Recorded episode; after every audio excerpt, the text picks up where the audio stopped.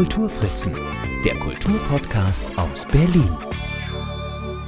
Guten Morgen, guten Tag, guten Abend, wann immer und wo immer Sie uns zuhören.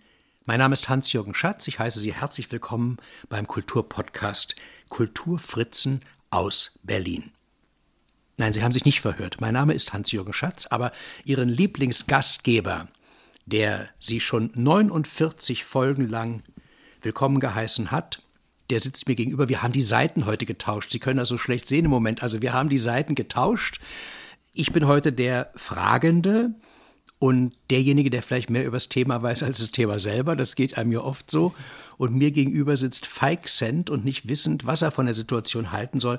Marc Lepuna. Hallo Marc, sag mal was, damit Leute ja, wissen, hallo. du bist da. Marc ist da und ähm, hat immer gesagt, sollen wir jetzt anfangen? Sollen wir anfangen? Ich muss doch noch mal zur Toilette. Jetzt siehst du mal, wie das so ist, wenn man Ja. auf der anderen Seite sitzt und du musst ja nur über dich selber erzählen und über deine Arbeit erzählen. Aber als wir, und daher kennen wir uns, liebe Hörerinnen und Hörer, ähm, wir kennen uns vom Kulturpodcast Nummer 10 war es wohl über E.T.A. Hoffmann und sein Berlin. Da haben wir hier miteinander gesprochen und haben, wie mein großer Kollege Wolfgang Spiel zu sagen pflegte, die Schlacht miteinander geschlagen und gewonnen. Also das war doch ein beliebtes Thema, Gott sei Dank, die ganze Sache. Ja, wir haben es uns gemütlich gemacht, wie sich das gehört, für eine Geburtstagsfeier, auch wenn es kein Kindergeburtstag mehr ist. Sie können jetzt leider das Partyhütchen von Marc nicht sehen.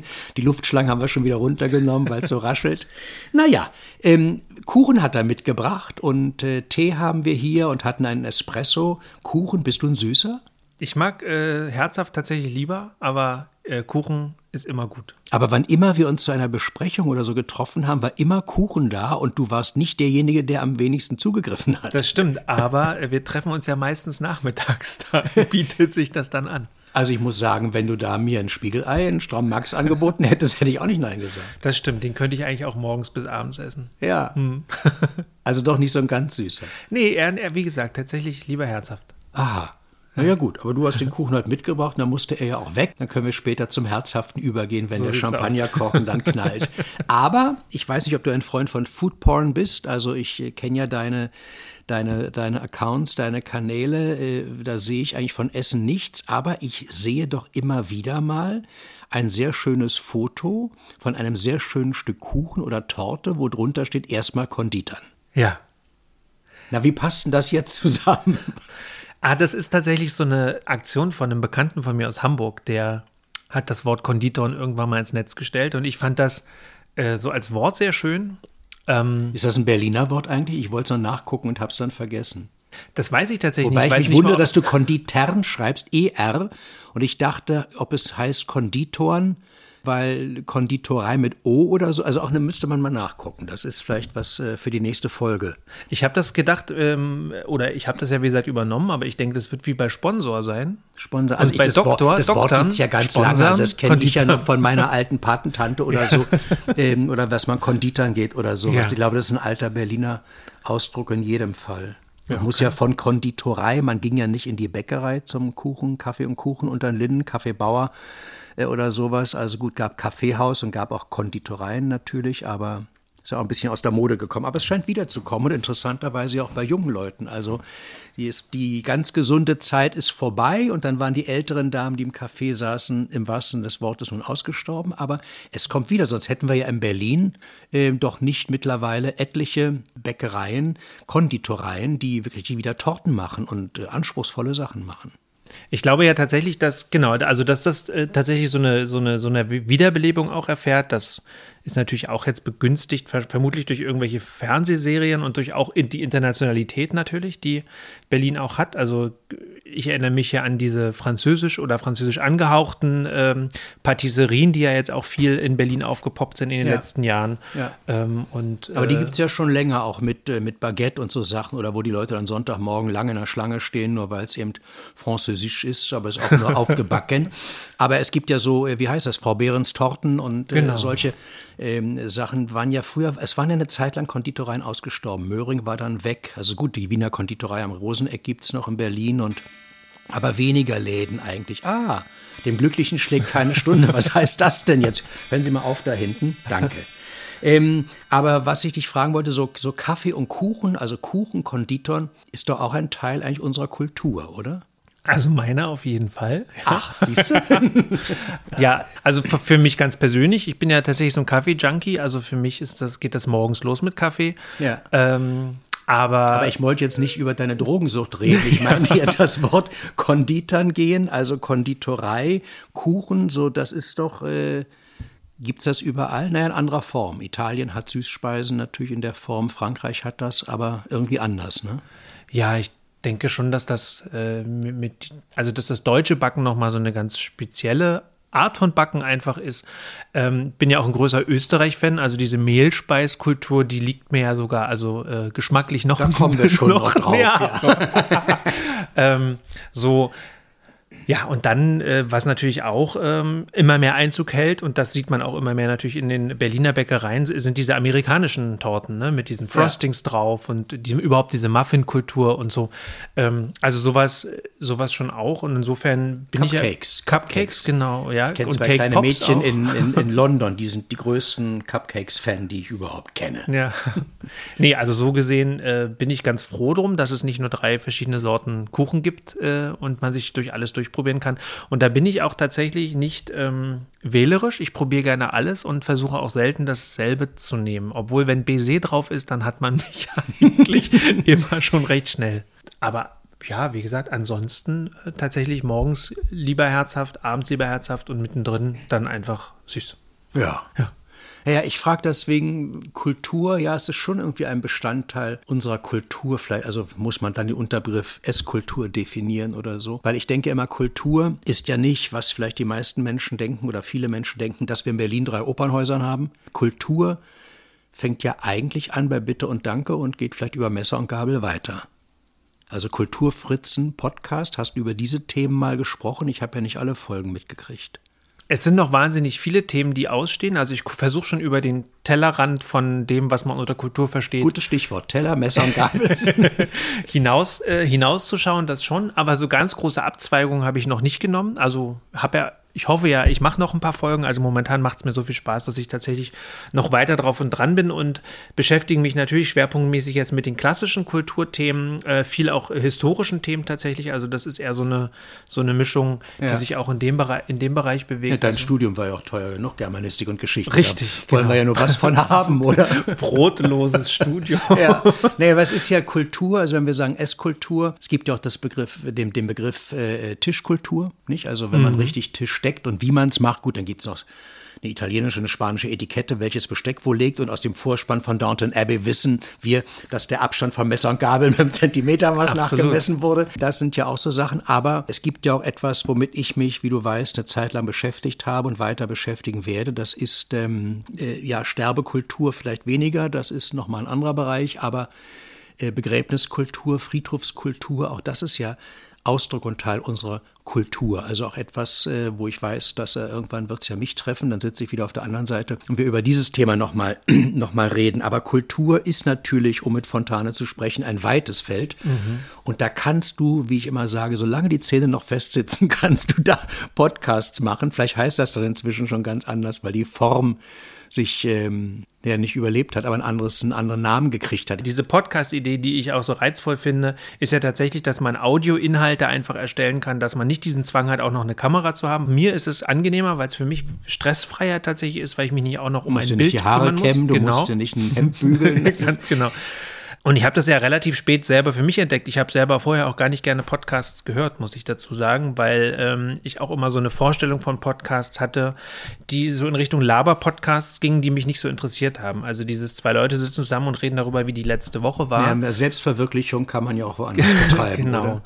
Und äh, ich habe dann so erst so im Laufe der Zeit so ein bisschen entdeckt, was es da sonst noch so alles gibt und vor allem dann irgendwann auch einfach diesen Punkt gehabt, wo ich sagte, es geht ja gar nicht darum, oder das ist ja auch das Schöne am Netz, man kann ja ausprobieren, ohne dass man den Zwang da jetzt hat, dass man etwas abliefern muss, was der Norm entspricht, sondern man kann ja einfach ausprobieren, was für einen selber passt. Und so ist es auch bei diesem Podcast, äh, den ich von Anfang an so als ähm, Mosaik im Grunde mir gedacht habe, dass das wie so, dass jede Folge so ein kleines Mosaiksteinchen ist und jedes Mosaiksteinchen sieht ja auch anders aus. Und so wollte ich im Grunde diesen Podcast auch gestalten, ja. dass jede Folge eine ganz eigene Qualität halt haben kann, dass es Interviews sind, dass es thematisch unterschiedlich schillern kann, dass ich mich durch alle Audioformate, die es gibt, ähm, durchprobieren kann, dass ich selber ein bisschen journalistisch, äh, an so journalistischen Formen mich auch erproben kann, ähm, dass man aber auch einfach meinen Text einlesen kann oder einlesen lassen kann.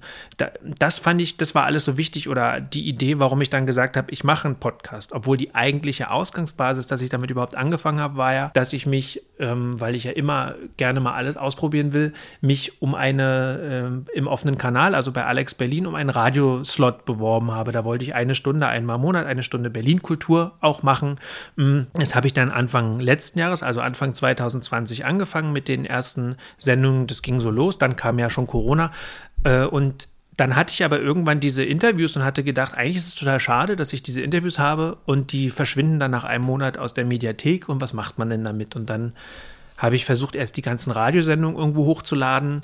Das ist aber GEMA-technisch relativ schwierig, weil einfach äh, die ganzen Audioportale gar keine ähm, Verabredung mit der GEMA haben, sodass das wirklich ein teures Vergnügen geworden wäre auf Dauer. Schwarz und hören und sehen und teuer zu stehen. genau. früher, die, bevor es GEZ hieß, war das, ich erinnere mich in meiner Kindheit oder Jugend im Fernsehen, diese Sprüche, kurz vor der Tagesschau, da war so ein Werbespot, teuer, schwarz hören und sehen, kommt teuer zu stehen. Haben so Sie schon bezahlt, so ging das damit. Aber weißt du, alles, was du erzählst, erinnert mich so an meine äh, very beginnings, äh, die ja beim Radio waren. Mhm beim Rundfunk, wie das früher hieß. Also Im amerikanischen Sektor. Beim RIAS, im äh, Rundfunk im amerikanischen Sektor, diesem Sender, der in den 40er Jahren von den Amerikanern natürlich als äh, Propagandasender ähm, in Richtung Ostberlin ähm, installiert war und dann irrsinnig beliebt war, weil also nicht nur durch die Quiz-Sendungen von Hans Rosenthal, der dann langsam hochkam, damit andere Dinge ähm, das äh, heute Morgen lief im Radio etwas, dass es immer noch gibt, diesen vom DRK, diesen Suchdienst von den Kriegsheimkehrern. Ich, da habe ich gedacht, tatsächlich, ich habe in meiner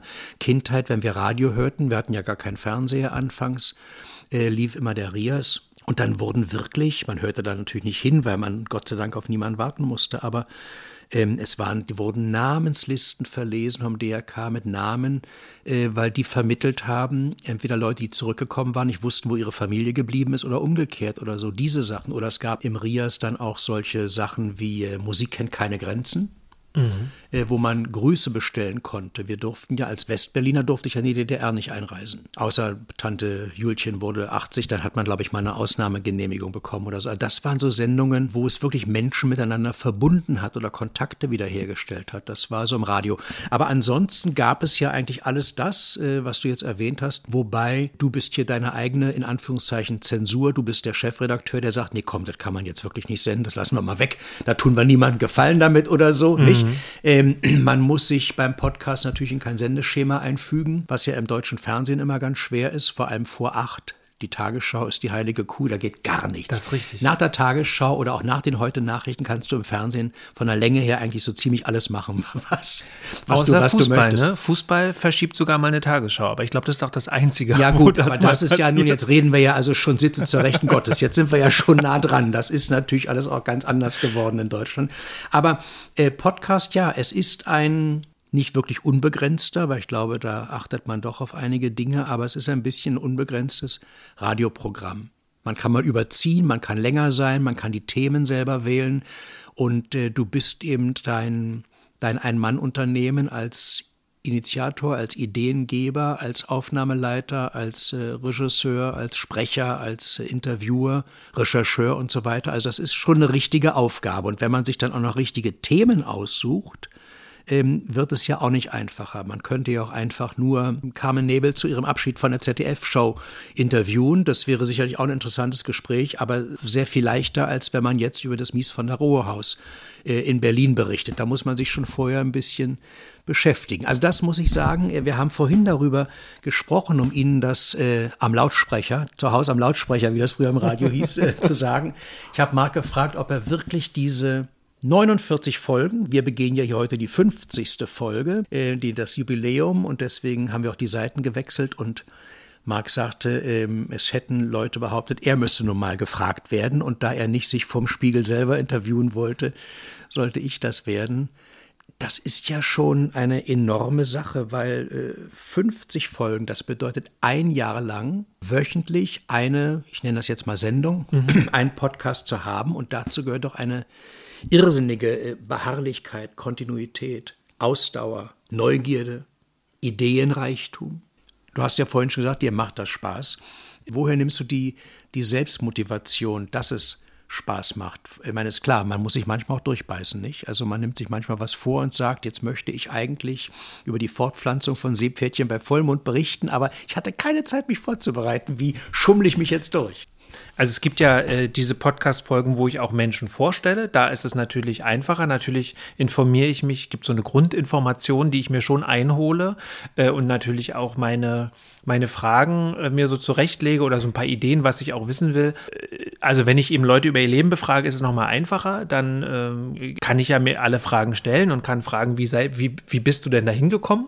Oder äh, so. Und das andere ist, dass ich natürlich ExpertInnen zu ihren Themen befrage. Ich habe ja auch das Gefühl, ich habe so ein ganz gutes Basiswissen bei bestimmten Sachen, aber für die Expertenfragen bin ich dann auch nicht zuständig. Aber dafür. du musst dann doch den, den Zwang, der davon ausgeht, das ist ein Zwang, wenn man sich dann vorbereiten muss auf diese Sache für den nächsten mhm. Sonntag und das muss man ja dann spätestens am Donnerstag produzieren, damit mhm. man Freitag noch vielleicht was schneiden kann, die ganzen Äs und Ös und dann muss man sich den Spaß ja noch erhalten trotzdem, weil du hast ja noch ein paar andere Kleinigkeiten zu tun, aber das scheint ja zu funktionieren. Was sind die Auswahlkriterien für die Sachen, die du machst?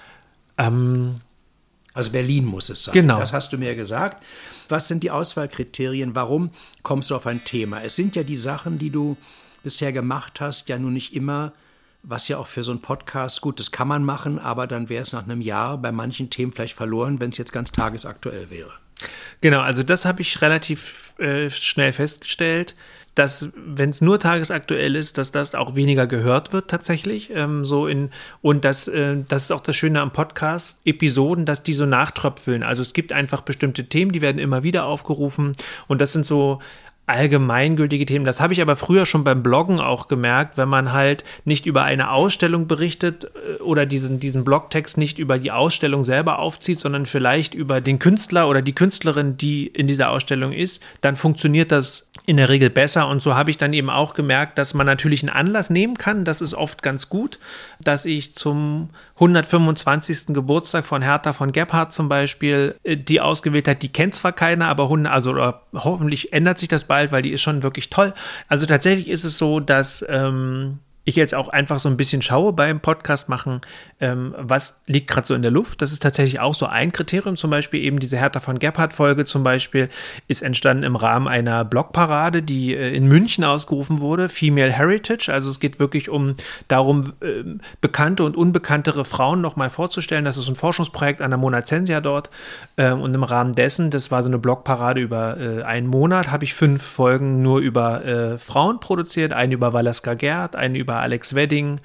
Ja, Hertha von Gebhardt war eben auch eine und dann noch habe ich noch äh, die Aviva-Verlegerin, die ja ähm, in ihrem Verlag wirklich einen Schwerpunkt hat, Britta Jürgs, einen Schwerpunkt äh, zu, zu, zu Frauen, äh, Frauenliteratur. Die habe ich interviewt, die hat nochmal neuen Autorinnen vorgestellt und so suche ich manchmal natürlich so Anknüpfungspunkte, damit man auch einfach schon mal eine Möglichkeit hat, das natürlich auch in die Verbreitung zu bringen. Ja. Aber ansonsten lasse ich mich viel tatsächlich von dem äh, leiten, was mich interessiert. So und dann war es jetzt äh, eben sowas wie ich wäre nicht auf die Idee gekommen, jetzt eigentlich einen Fernsehcoach äh, zu, zu interviewen. Aber das kam halt so, ich habe den kennengelernt, wir hatten Kontakt über Instagram und dann ähm, habe ich auch gesehen, dass seine Sendung gerade jetzt, jetzt im Fernsehen kommt, die in der Mediathek schon länger lief.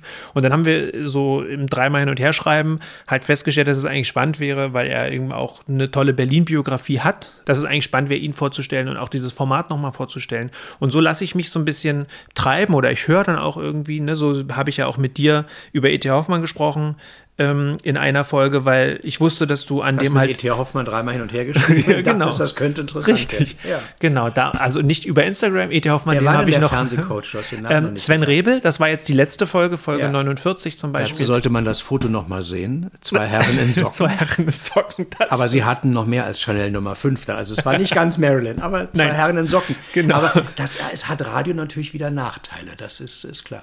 Ja, so ein bisschen. Aber auf jeden Fall, also so ist es. Und dann äh, ist es natürlich, es kommt das natürlich auch, und da kommen jetzt wieder viele meiner anderen ähm, Gedanken so zusammen. Der eine Punkt zum Beispiel, warum ich auch diese Radiosendung machen wollte, war natürlich auch, A geht es immer ums Ausprobieren und auszutesten, was funktioniert. Und B geht es auch ein bisschen um so eine Zweitverwertung von Sachen, ähm, die ich ähm, schon gemacht habe. Jetzt ist es mittlerweile so, dass der Podcast eigentlich die Erstverwertung ist und ich dann eben gucke, was kann ich mit diesen Themen noch machen. Dann gibt es ja noch eine Printangelegenheit. Genau. Wo man dann auch noch mal was über das bayerische Viertel liest. Zum Beispiel, aber genau. Also das war zum Beispiel eben auch so eine, so eine Sache. Ich hatte äh, einen, einen Text, einen kleinen Text geschrieben über das bayerische Viertel, über Kultur im bayerischen Viertel und äh, habe dann gedacht, ach, eigentlich ist der Text ja, ähm, den versuche ich mal einzusprechen, vielleicht geht das ja auch und ist auch tauglich. Und so ist eben eine Folge auch dieser Text zum Beispiel geworden. Und so ergibt sich manchmal eben auch, ergeben sich manchmal auch solche Sachen. Aber grundsätzlich ist es tatsächlich so, mein Ziel ist es natürlich, so viele Interviews wie möglich zu führen. Ich habe darüber wirklich tolle Leute kennengelernt, sehr interessante Leute auch, Leute, mit denen ich auch ähm, gar nicht vermutet hätte, dass ich mit denen jemals in Kontakt komme. Es ging mit Manfred Maurenbrecher los, René Koch war dabei, der Star-Visagist, ähm, wo ich dann einfach gesagt habe, ach, das schade ja nicht zu fragen. Zur Not antworten sie gar nicht, wenn sie kein Interesse René haben ja oder was so. zu erzählen. Re René hat wahnsinnig viel zu erzählen, mit dem könnte man auch fünf Folgen machen. Also da ging es aber mal um sein Leben und ich habe aber auch gedacht, wenn man zu einem bestimmten Thema noch mal was machen will, kann man ihn immer noch mal äh, anfragen. So Michael Biener, der eben viele äh, Bücher geschrieben hat über, äh, über Dichter und literarische Spaziergänge, auch Führungen Genau. ja macht. Und einer der wenigen, glaube ich, ist, die sowohl bei einer Führung Dönekins erzählen können, als auch für Bücher formulieren können. Nicht? Also Kästner gibt es, äh, genau. E.T. Hoffmann gibt es, Brecht hat er, glaube ich, in Genau, mit Brecht habe ich, über Brecht habe ich mit ihm schon gesprochen Ja. und über Irmgard Coin. Ja. Das zum Beispiel sind zwei sehr, sehr schöne Folgen auch, die ich jedem auch äh, gerne ans Herz lege, äh, weil es wirklich sehr informativ ist. Und so suche ich mir dann halt die Leute raus, aber ähm, und gucke mal immer, was so passiert. Also das kann könnte mir eben auch vorstellen, und das ist manchmal sind es eben Bekannte, dass ich Leute irgendwie schon kenne, manchmal kenne ich sie über Dritte und dann lande ich vielleicht irgendwann mal bei KPM und unterhalte mich halt mit dem äh, Chefmaler, ja, oder ja. so, weil, äh, oder über die Geschichte der Porzellanmanufaktur. Du wirst der Nachfolger von Kurt Pomplun werden.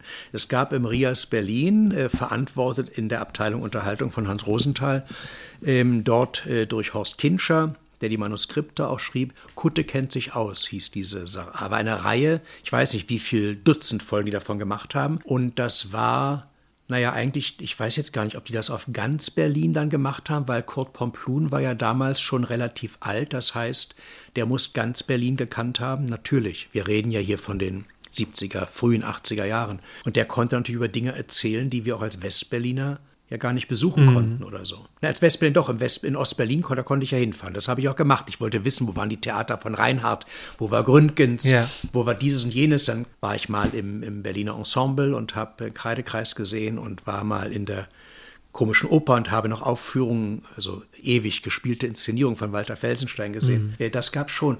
Aber diese Leidenschaft, mit der du das betreibst und äh, dich für die Berliner Themen interessierst und dabei nicht äh, Geschichtsbücher wiederkäust, sondern aktuelle Dinge da oder die Dinge, sagen wir mal so, als doch relativ junger Mann äh, aus mit einer anderen Sichtweise angehst, ähm, äh, ja, das gibt nicht viele Leute, die das können und die das haben und dann diese Form von vielleicht Infotainment dabei präsentieren und sicherlich mehr, ich weiß nicht mehr, ob bei Pomplun damals auch, oh Gott, das ist, da bin ich nur wirklich zu jung dafür gewesen, um das immer zu hören, aber ähm, ob der auch schon Interviewsachen drin hatte, ob andere Historiker was gesagt haben oder so, aber das ist hier natürlich eine ganz interessante Sache. Wie kommt einer, der in Greifswald geboren ist, A nach Berlin, das möchte ich wissen, ich habe natürlich mir in meiner unglaublichen Recherche vom Opfer meiner Fragen mir eine kleine, ein Skel eine skelettartige Biografie in, in, ich wollte wirklich nur die Jahreszahlen, die verschiedenen Sachen haben, die er so macht. Und das sind dann auch, im, wenn man es ausdruckt, zwei Seiten geworden. Ich weiß nicht, wann der Mann schläft. Aber äh, Mark Lepuna, äh, Greifswald geboren, dann bist du ja irgendwann mit deinen Eltern, weil die gibt's ja noch, die habe ich ja kennengelernt. Mhm. Also mit, du bist nicht alleine nach Greifswald, aus Greifswald abgehauen, sagst, ich mache jetzt nach Berlin. Und dann ähm, hast du ja noch viel viel größere Sprünge gemacht. Aber wie war das mit Greifswald? Warum sind deine Eltern nach Berlin gegangen?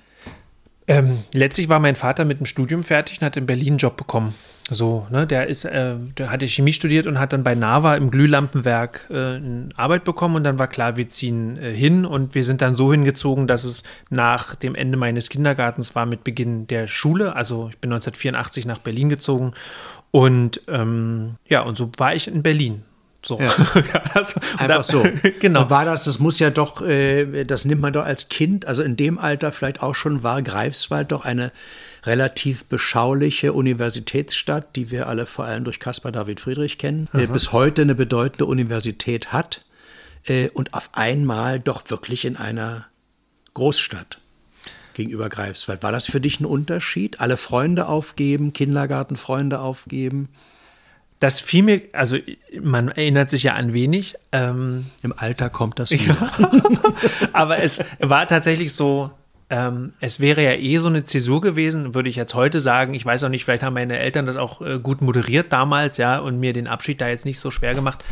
Bis heute würde ich aber auch sagen, dass Abschiede mir sicherlich schwerfallen, aber ich auch gut loslassen kann und dann auch mich oft in neue Situationen recht leicht begebe. Also egal, wo ich hinkomme, ich bin da sehr schnell äh, zu Hause und wenn ich da dann nicht mehr sein kann aus irgendwelchen Gründen, dann ist, wird das neue Zuhause sehr schnell mein neues Zuhause, obwohl ich an den alten Sachen immer hänge.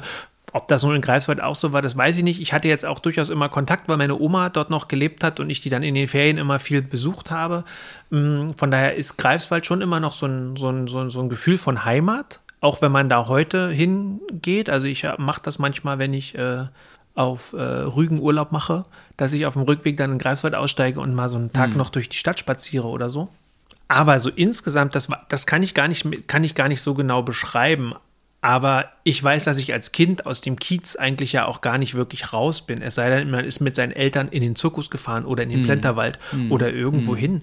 Aber ansonsten, ich weiß noch, dass ich dann, ich war dann eben auch in der, in der Kirchengemeinde, in der Christenlehre und dann hatten wir so Christenlehre-Fahrten gemacht und dann hatte ich eine Brieffreundin mm, und wir haben uns immer Briefe geschrieben und irgendwie zehn Jahre später äh, stellten wir fest, dass das, das war ein zehnminütiger Fußweg. Mhm. Ja, also man hätte sich eigentlich auch treffen können, aber man hatte als Kind. Man könnte manchen Brief heute um zu Fuß bringen und wäre schneller.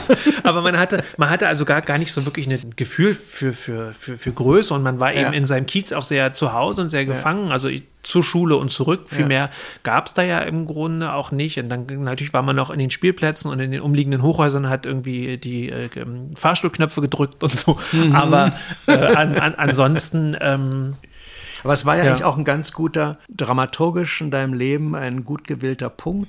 Kindergarten zu Ende mhm. und Schule angefangen. Also man hätte ja sowieso eigentlich die Kindergartenfreunde wahrscheinlich eher verloren und dann neue Freunde gemacht in der, ja. in der, in der Schule. Deswegen ging das vielleicht ganz gut. Das denke ich mir, ja. Ähm, dann hast du mir aufgeschrieben, drei Monate Australien. Ja.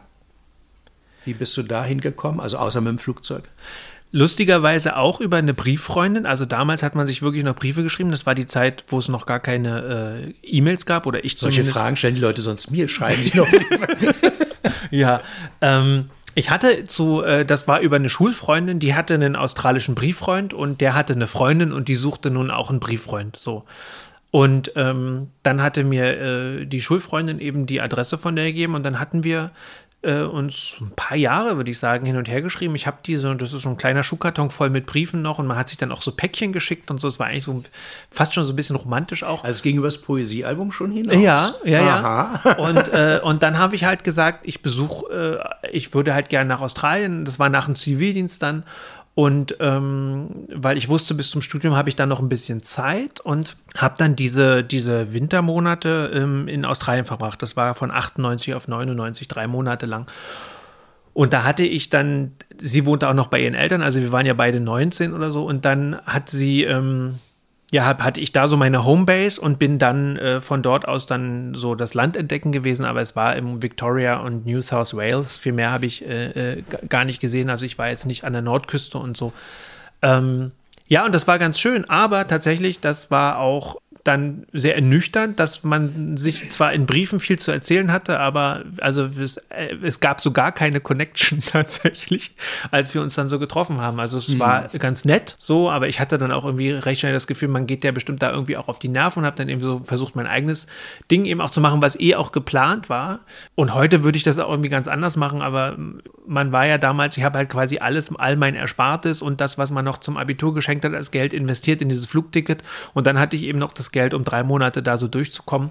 Und das Deine Eltern fanden das toll? Meine Eltern fanden das äh, gut, ja. Die haben das unterstützt, aber die haben so, das muss man auch wirklich sagen, die haben wirklich letztlich alle meine Ideen unterstützt. Ich mhm. glaube, das hängt ein bisschen damit zusammen, dass, wenn ich eine Idee hatte, ich auch eigentlich immer einen Plan hatte, wie es geht und nie erwartet habe, dass, ähm, dass sie mich da jetzt so unterstützen, ähm, dass ich da leicht reinkomme und wieder rauskomme. So, ne? Also ich habe von klein auf, war, war, hatte ich so ein Bewusstsein, was, was, was wie viel Wert hat mm, und wusste eben auch, dass man dafür bestimmte Dinge tun kann, tun sollte und tun muss. Das heißt, ich habe auch zur Schulzeit schon angefangen zu arbeiten, mhm. so nebenbei äh, immer mein eigenes Geld so ein bisschen verdient, das Taschengeld aufgebessert sozusagen. Und ähm, immer wenn ich irgendeinen Plan hatte, was zu machen, sei es das Studium, dann den Studiumwechsel, dann der, der Gang zum äh, Theater und so, das waren alles Dinge, wo meine Eltern ähm, durchaus mal auch gesagt haben, sie finden es gut, wenn ich das will, aber sie haben auch immer gesagt, du musst auch gucken, dass das halt irgendwie geht.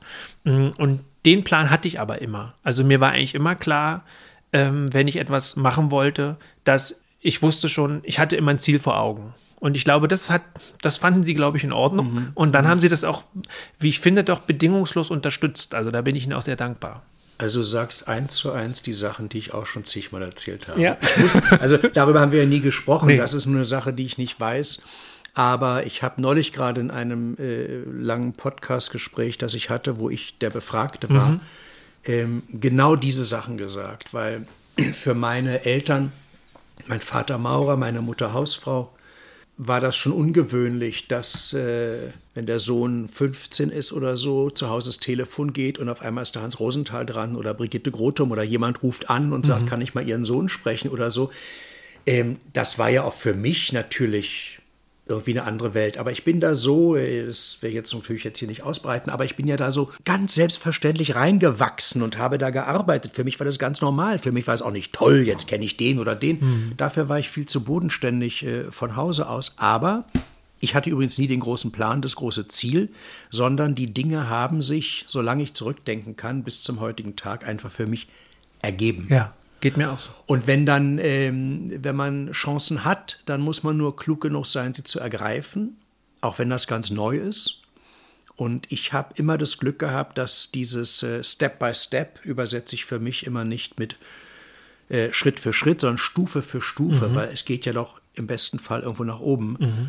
Und ich bin vielleicht manchmal gestolpert, aber ich bin nie auf die Schnauze oder die Treppe runtergefallen. Da habe ich Glück gehabt. Also äh, meine Eltern konnten nicht sehen, dass ich irgendeinen Plan oder ein Ziel habe. Vielleicht haben sie das gehofft oder vermutet, aber dazu war man ja auch in diesen ganzen Dingen vom Abitur und so zu jung oder so, weiß ich nicht. Ähm, aber Sie haben, wenn Sie bei mir oder auch bei meiner Schwester gemerkt haben, dass wir das ernst meinen und dass wir uns damit richtig befassen und beschäftigen, haben Sie das unterstützt. Mhm. Und das ist, äh, da haben wir, glaube ich, beide viel Glück gehabt. Mhm. Und man kann nur jedem, der uns hört, äh, wünschen, dass er das genauso erlebt hat mhm. oder erleben wird. Ja. Äh, denn es gab ja, früher gab es ja zwei Sprüche doch. Meine Kinder sollen es mal besser haben. Das konnte man verstehen aus der Vergangenheit, die unsere Eltern, meine Eltern hatten, deine Eltern ja weniger. Oder was brauchst du nicht? Ich brauch das auch nicht oder so, nicht? Wenn man das nicht wollte oder so. Das ist schon, schon ganz gut. Ja, du hast ja, was so auffällig ist, du hast so, ich will ja jetzt kein Klischee bedienen, aber ich dachte so, naja, irgendwie durch deine Eltern, ihr habt ja, was Reisemöglichkeiten waren, relativ begrenzt gelebt, mhm, mhm. natürlicherweise. Aber Australien erstmal gleich ganz weit weg, dann hast du auch nicht an der Humboldt-Universität, sondern an der FU mhm. in Westberlin studiert, an der Freien Universität. Äh, und bist dann nach Wien gegangen. Mhm. Also auch wieder weit weg. Ja. Hat das, das irgendeinen belegbaren Hintergrund oder rede ich mir da irgendwas ein?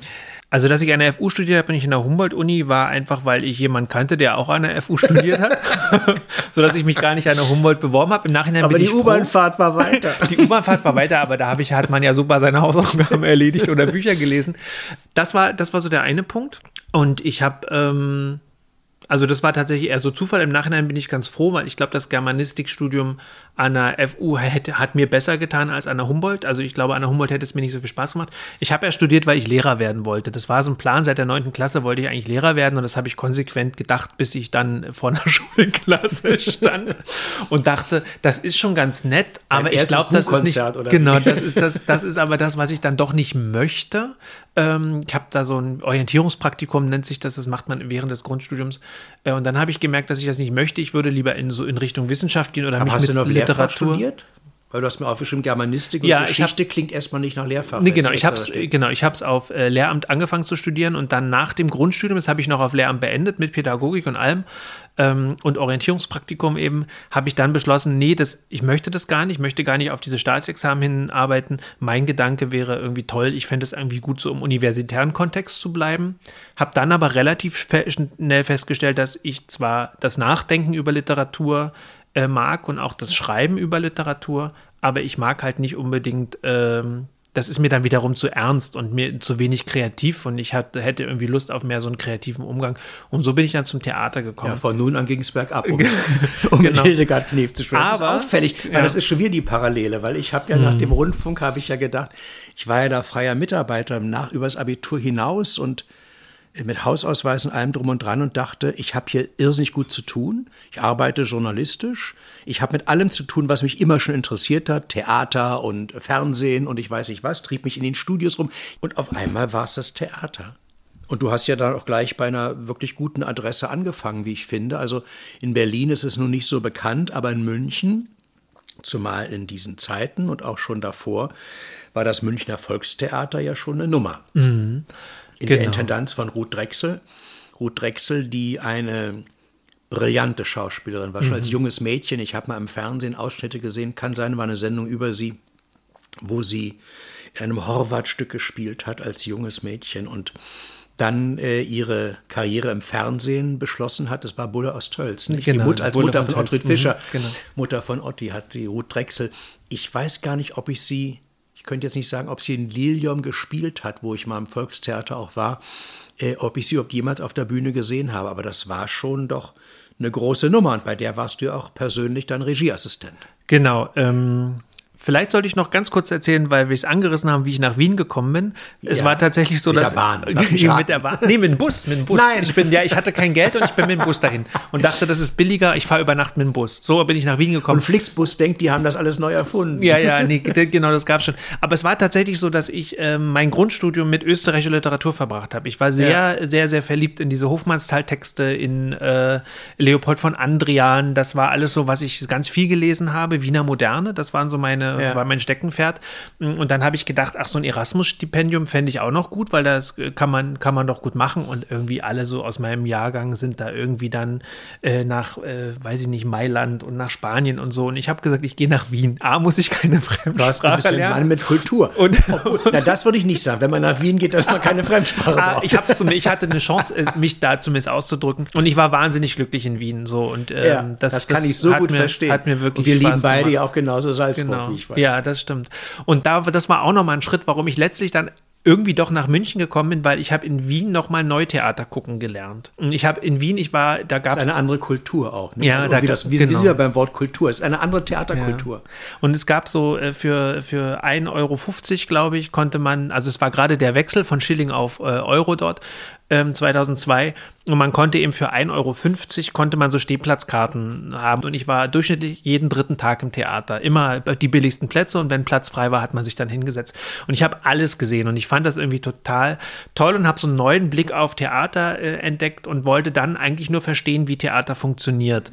Und hatte mich dann wiederum über einen äh, Freund damals, der Bühnenbildner war, der in München am Volkstheater angefangen hat, der hatte mich in Wien besucht und mir davon erzählt, dass er da anfängt. Ich mit meiner neugeborenen Theaterleidenschaft ähm, habe gesagt, ich würde gerne mal wissen, wie so, wie so ein Stück entsteht. Ich weiß auch noch genau, es gab 2002 in Berlin eine unglaublich tolle Emilia Galotti-Inszenierung von Michael Thalheimer, die ich einfach so großartig fand. Und ich habe dann an, am Burgtheater eine ähm, Emilia Galotti-Inszenierung von Andrea Breth gesehen, die ich unglaublich nicht toll fand, dass ich dachte, wie kann das, wie kann das denn sein, ähm, dass derselbe Text so unterschiedlich funktionieren kann auf der Bühne? Ja. Und die Wirkung wollte ich verstehen und habe gedacht, so eine Hospitanz wäre irgendwie super. Dann kam dieser Freund mich in Wien besuchen und sagte, hey, ich bin doch da gerade in München, mach doch da mal eine Hospitanz und so. Und dann habe ich da einfach hingeschrieben und dann äh, war das eben so, dass ich auf der äh, Rückreise von Wien nach äh, Berlin, obwohl ich habe da dann noch jemanden in, in Zürich besucht, bin ich über Salzburg, weil in Salzburg der Christian Stückel, der der neue Intendant in München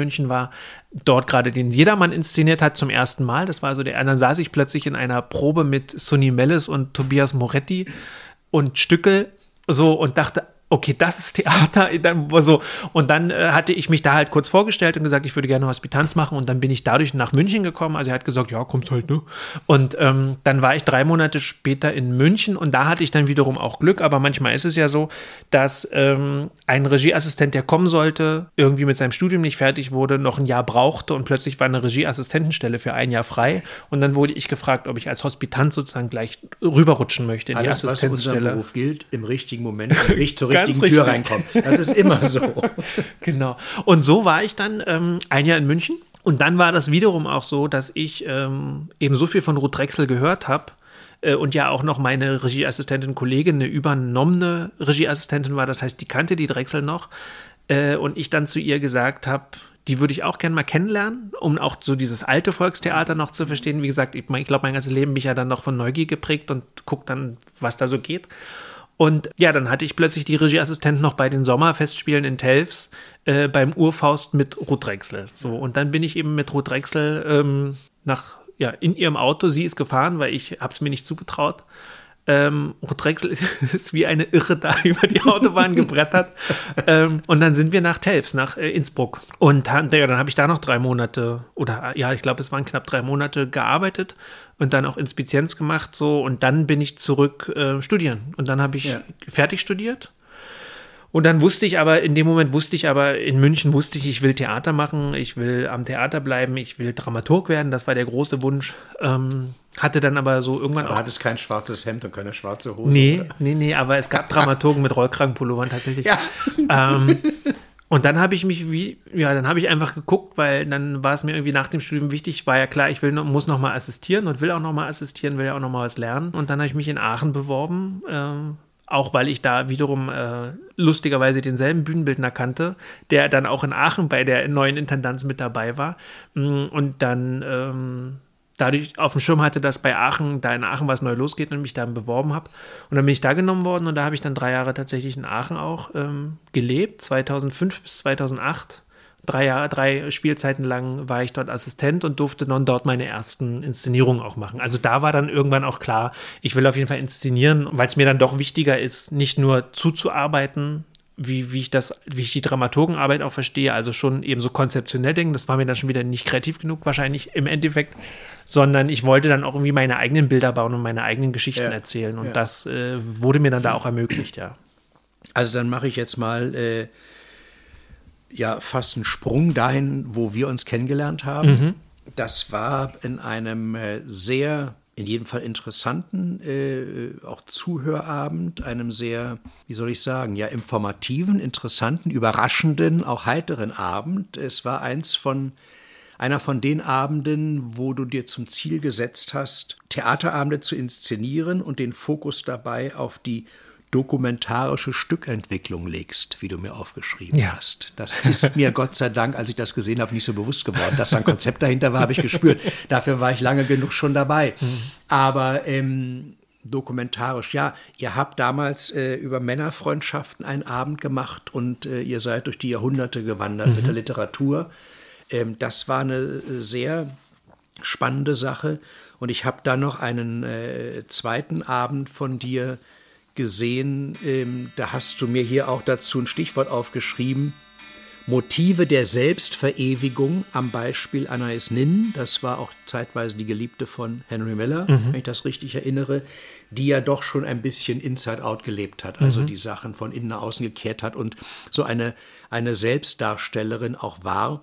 Und von dem Abend ist mir vor allem in Erinnerung geblieben der Monolog am Schluss, den ihr, glaube ich, original aus dem Internet hattet, von einer Influencerin mhm. oder Bloggerin, ja. die sich da völlig entblößte. Und das hat diese Kollegin, ich muss zu meiner Schande gestehen, weiß jetzt den Namen nicht. Bitte Judika sagen. Albrecht? Ja, sie mhm. war fabelhaft. Mhm. Sie war grandios. Was die da in diesem Monolog am Schluss getrieben hat, im Theater unterm Dach, das allen nochmal gesagt, die machen da wunderbare Sachen, Theater unterm Dach in der Danziger Straße.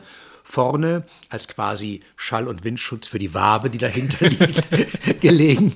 Ähm, das waren ganz großartige Abende, weil man gesehen hat, dass eben doch äh, Liebe seit Romeo und Julia spätestens äh, immer wieder neu erfunden wird. Aber es gibt sind alles schon. Und so habt ihr das mit den Selbstdarstellerinnen, mit der Selbstverewigung äh, gemacht durch die Jahre und Jahrhunderte und damit der Männerfreundschaft. Das waren ganz dolle konzeptionelle Sachen und eben auch äh, in dieser sehr, sehr schlichten natürlich finanziell bedingten, mhm. schlichten Umsetzung. Also mhm.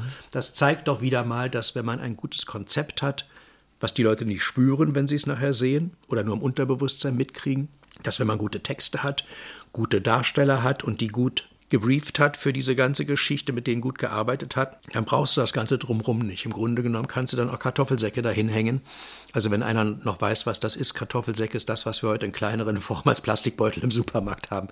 Das waren, äh, waren beeindruckende und sehr, sehr schöne Sachen. Und dann gab es ein Jubiläum. War das vom Thälmann Park oder vom Theater unterm Dach oder was? Genau, es war 30 Jahre Thälmann Park. Ja, Thälmann mhm. Park ist nochmal ein Thema für sich auch mit mhm. dem riesen überdimensionalen. Ich hätte ja ohne dich niemals dieses überdimensionale Thälmann-Denkmal dort ähm, in echt gesehen. Mhm. Mittlerweile kann man sagen, in echt und in Farbe, weil es so ja. geschmiert oh ist, oh, ja. was ich leider furchtbar finde. Also da, da finde ich vieles furchtbar, aber in dem Fall besonders, weil die Wirkung, die monumentale Wirkung dadurch so beeinträchtigt mhm. wird. Das ist aber gar nicht das, was ich sagen wollte, sondern es war dieses Jubiläum Thälmann Park und da habt ihr das Theater unterm Dach dabei gehabt und du hast etwas Herrliches inszeniert, was so schwer ist und so undankbar ist, weil man macht das ja auch nur einmal dann und dann ist es alles weg, die ganze Mühe.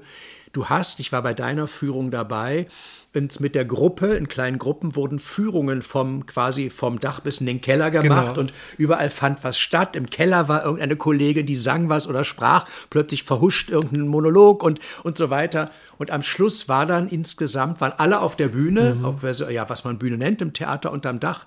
Ähm, und äh, wir saßen dort und dann haben alle was Gemeinsames noch gemacht. Und du hast du einen Satz gesagt, und das war meine Liebeserklärung an das Theater. Habe ich das gesagt? Das hast du gesagt. Ich habe es, ich habe witzigerweise, das muss jetzt in diesen, um diese Jahreszeit gewesen sein. Genau, vor, April vor fünf Jahren. Vor genau. fünf Jahren. Ich habe, dafür ist ja Facebook dann noch wieder gut, sie schicken einem Erinnerungen. Und da war das dabei und ah, da ja. habe ich das nochmal gelesen, da hatte ich dich zitiert. Und genauso war es äh, gemacht. Und ich glaube, ohne Liebe geht auch nichts, vor allem am Theater nicht, oder? Das stimmt. Das stimmt. Mhm.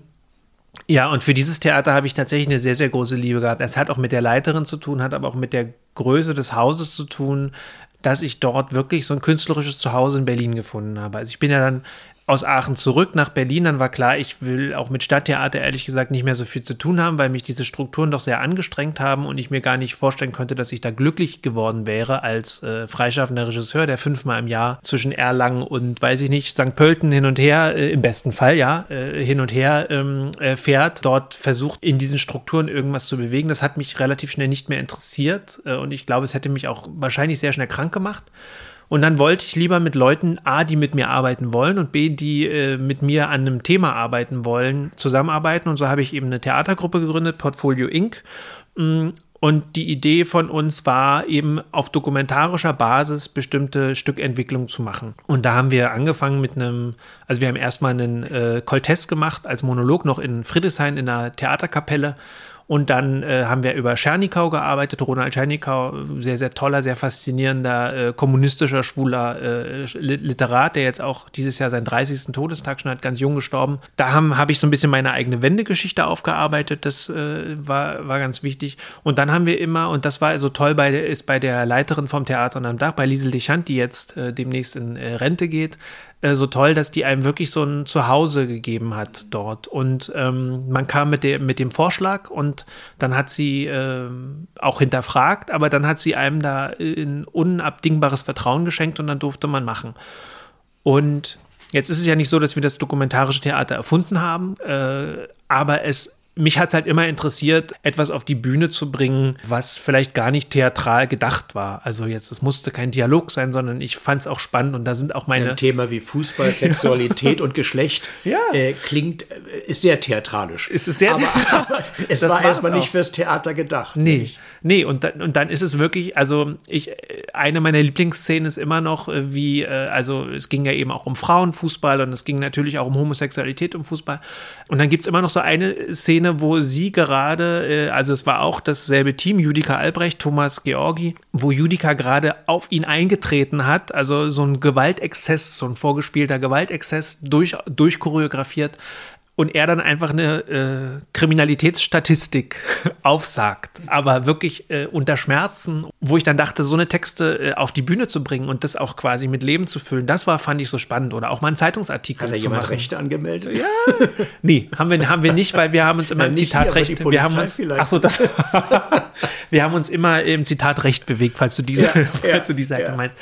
Und die, die Stücke, die du gesehen hast, das äh, letztere mit der Selbstverewigung, ähm, das habe ich zusammen mit Michael Störzer zusammen inszeniert, der eben davor auch öfter bei mir gespielt hat und auch bei diesem Ernst Thälmann Projekt dann wiederum gespielt hat. Also wir haben uns einfach Themen vorgenommen, die wir selber interessant fanden und äh, ja, und dann haben wir eben geguckt, wie man die ähm, so aufbereiten kann, dass die Leute mit ganz vielen Fragen und ganz vielen erhellenden Erkenntnissen nach Hause gehen. Also es war ja kein Stück, was eine in dem Sinne eine Dramaturgie hat, äh, wie ein Fünfakter, sondern es waren eher so episodenhaft geschaltet, nacheinander geschaltete, äh, so ist, ist das eher so assoziativ verknüpfte Szenen, mh, die am Schluss im Grunde so ein im Idealfall den Leuten so einen Aha-Effekt bescheren und dass man dann wirklich mit so einem mit einem neuen Wissen und vielleicht auch mit einem neuen Blick auf bestimmte Themen aus dem aus dem Theater geht. Das Ja, war so ein immer ein der Stück, Wunsch. aber kein Stück Werk. Also Genau. das, äh, bei den beiden, da, die ich gesehen habe, war das ein großer, äh, großer Bogen. Ja, genau.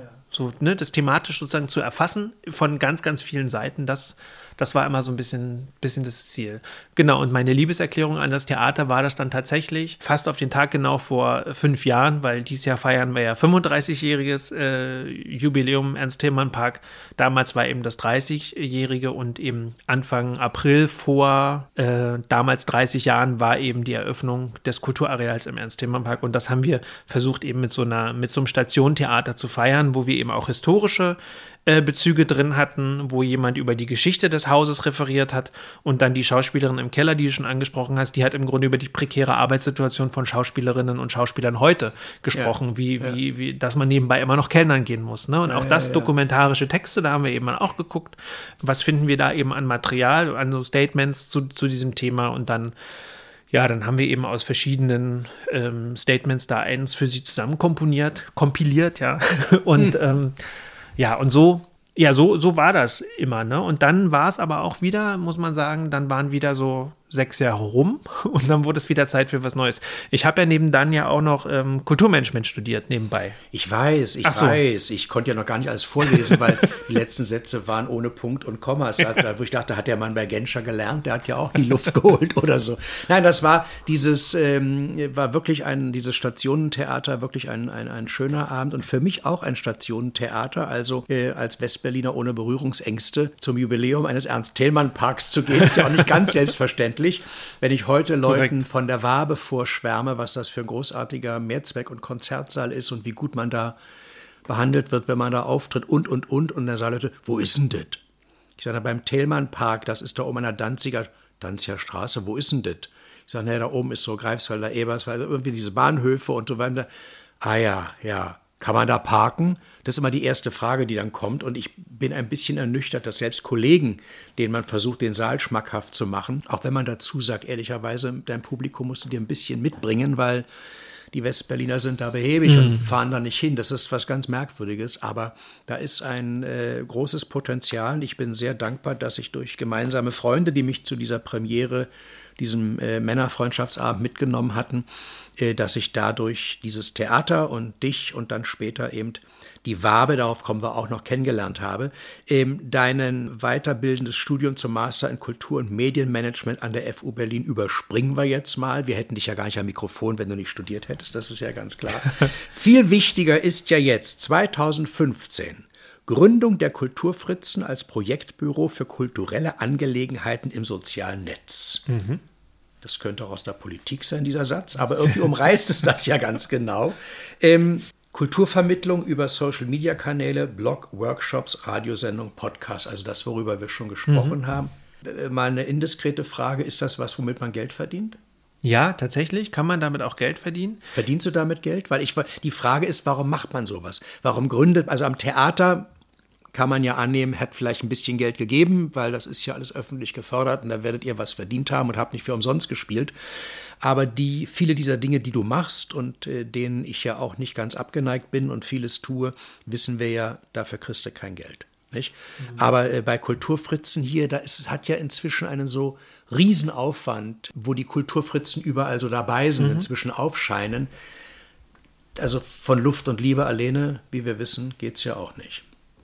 Nee, jetzt muss ich kurz vorgreifen. Ich glaube tatsächlich, wenn ich jetzt nicht mittlerweile die Wabe leiten würde, könnte ich auch von den Kulturfritzen Jobs leben, die ich zum Teil jetzt ja auch absage, weil äh, neben dieser Vermittlungsgeschichte ist auch ganz viel Beratung tatsächlich Thema, also dass man wirklich äh, im Kulturbereich Institutionen berät oder für Institutionen oder auch Einzelkünstler, Einzelkünstlerinnen äh, berät. Äh, da gebe ich auch äh, ab und an Workshops zum Beispiel für das Performing Arts Program hier in Berlin, wo man dann eben äh, Leute, die vielleicht wenig Erfahrung bisher hatten im Bereich Social Media, so ein bisschen die so auf die Spur setzt, was die Vor- und was die Nachteile davon sind, was Risiken sind, wo man sich nicht verzetteln soll und so.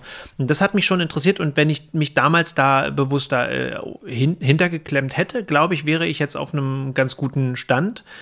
Ähm, meine Kollegin, äh, ich habe ja noch eine Kollegin in Wien, wir haben das ja. Anne ich, Aschenbrenner, ah, wir genau. grüßen herzlich. ja. Ich kenne sie ja bisher nur von Fotos, von, euren, von euren Postings. Ja, die Anne äh, ist ein Jahr später dazugestoßen, die kannte ich schon so. Also grundsätzlich ist es so, ich habe äh, soziale Netzwerke immer ganz gerne gemocht, war aber da nie jetzt so ein Vorreiter, der das sofort so für sich entdeckt hat, weil also wie andere, sondern ich habe mir das immer erst so eine Weile angeschaut und bin dann so mit aufgesprungen. Und hinterher denke ich so, jetzt im Nachhinein denke ich, man, das hätte man aber vielleicht auch schon auch mal äh, doch ein, zwei Jahre eher machen können. Habe ich damals nicht gemacht, sondern ich habe das sehr lange beobachtet und mich so ein bisschen da so getummelt. Mm, dann aber eben tatsächlich auch äh, durchaus auch inspiriert von anderen äh, Menschen das kreative Potenzial dort erkannt. Und zum einen äh, kam mir das dann sehr zu Pass, weil ich auch gemerkt habe, da habe ich das Gefühl, ich kann dort kreativ sein mit etwas, was ich auf der Bühne eben nicht könnte als Regisseur brauche ich ja immer Leute, also mein Werkzeug, die Schauspieler oder mit denen ich das zusammen entwickle, ne, die dann sozusagen meine Bilder auf die Bühne bringen. Und bei Social Media hatte ich plötzlich das Gefühl, das kann ich sogar auch alleine, mhm. weil ich brauche da nicht dieses schauspielerische Talent. Und was ich halt nie, nicht besonders mag, also ich bin ein großer Freund davon, viele Dinge auszuprobieren, aber ich möchte schon, dass es dann irgendwie professionell wirkt. Und deshalb würde ich mich nicht auf eine Bühne stellen und eine Rolle spielen. Ich stehe gerne auf einer Bühne und moderiere mal. Das mittlerweile, das hätte ich vor fünf Jahren auch nicht gedacht. Aber das äh, gefällt mir mittlerweile. Und ich hatte so das Gefühl, damals war das ja auch noch alles begrenzter. Da ging es um Fotos, da ging es um schlaue, lustige Texte, äh, so an den Anfangszeiten von Facebook, Twitter, Instagram, da ging es um ganz andere Sachen. Und da bin ich über eine bestimmte Social-Media-Aktion äh, tatsächlich auch reingerutscht, wo ich mal mitgemacht habe als Teilnehmer. Ähm, und habe dann gemerkt, dass mich das auch interessiert, so eine Projekte mir auszudenken. Und das ging dann ganz gut los. Die Kulturfritzen haben angefangen. Ich habe dann äh, erstmal eine große Social-Media-Kampagne für den Querverlag gemacht. Das war so mein erster, mein, mein Profilierungsprojekt mit den Kulturfritzen, hm, wo, wo ich den Verlag wirklich so ins Netz geschubst habe, der nämlich keine Präsenz hatte dort, außer eine Facebook-Seite, wo nichts drauf passierte. Hm, mich mit, den, mit dem Team dort getroffen und dann äh, haben wir eben einen Twitter aufgesetzt, einen Instagram aufgesetzt, einen Blog aufgesetzt zum Jubiläum, zum 20-jährigen Jubiläum damals. Das war so, sagen wir mal, so das erste und das wurde auch ganz gut wahrgenommen und dann wurde man auch ernst genommen und dann ging das los, dass man mhm. angefragt wurde. Dann mhm. kam Anne mit mhm. ins Boot, was mir auch wichtig war.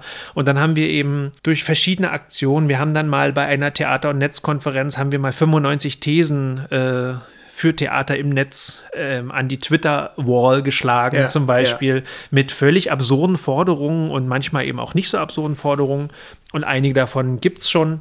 Also die kann man auch nachlesen, die sind sehr empfehlenswert, ähm, wenn man mal äh, wirklich so ein bisschen den Kopf freikriegen will. 95 Thesen äh, für Theater im Netz. Solche Sachen haben wir uns halt, halt ausgedacht. Das wiederum, dadurch wurde ich dann angesprochen, dann war ich plötzlich in der Schweiz und habe einen Workshop gegeben und so. Und wenn ich das konsequenter verfolgt hätte, dann wäre es vielleicht viel Lehre und viel Vermittlung von Nutzung der sozialen Netzwerke gewesen. Aber schon wieder einseitig und dir, wie ich dich einschätze, nicht genug.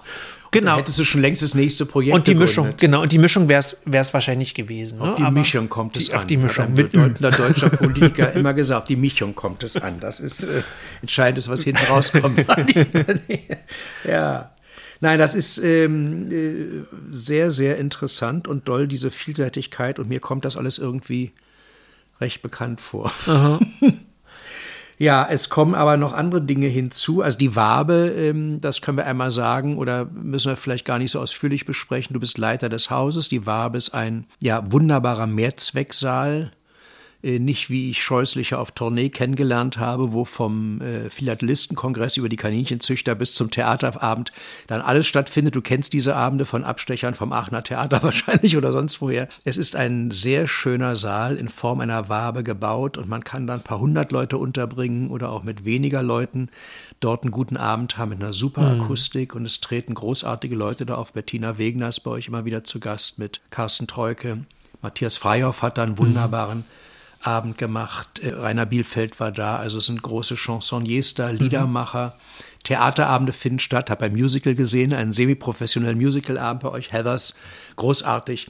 Der Laden läuft und ist bezirklich unterstützt. Da muss man sich also jetzt nicht ganz so große Sorgen machen. Äh, natürlich, die Bude muss voll sein und auch öffentliche Gelder wollen eingespielt sein irgendwie. Aber es ist äh, ganz großartig, auch mit welcher kleinen technischen Besetzung der Laden läuft. Ich war, durfte ja zweimal auch dort auftreten, Abende mitgestalten. Man kann ohne Mikrofon dort sprechen. Das ist alles sehr, sehr angenehm.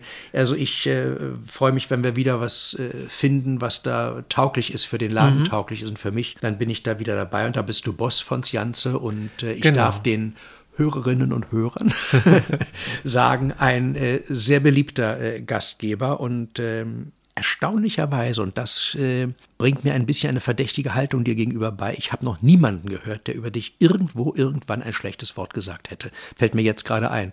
Und ich erwähne ja deinen Namen sehr häufig und äh, wir reden viel über die Wabe oder über andere Sachen. Und äh, nimm das jetzt einfach mal so hin, man muss auch annehmen können und das ist äh, mal vielleicht ein Feedback über Bande gespielt. Ich weiß es nicht. Wir haben ja nur was anderes vor, wo ich als Gast dabei sein soll. Mal sehen, ob das klappt.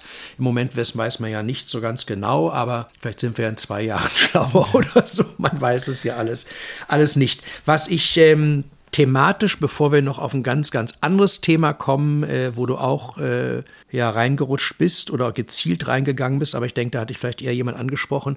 Ähm, was mir auffällt, wir reden ja hier vom Kulturfritzen-Jubiläum erstmal und Kulturfritzen, das bist ja eigentlich du mit Anne Aschenbrenner zusammen. Du bist also hier als der Kulturfritze, als Gründer und ähm, erster Vorsitzender des Festkomitees.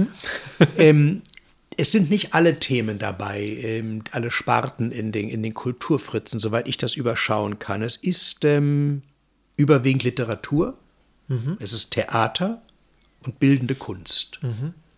Musik nicht so sehr, glaube ich. Andere Themen aus der Kultur, die man, meine gut, nur ist Malerei vielleicht nicht sehr ergiebig fürs Radio oder für, für, für einen Podcast oder so, obwohl, wenn man ein Interview mit Picasso haben könnte, würde man es ja machen.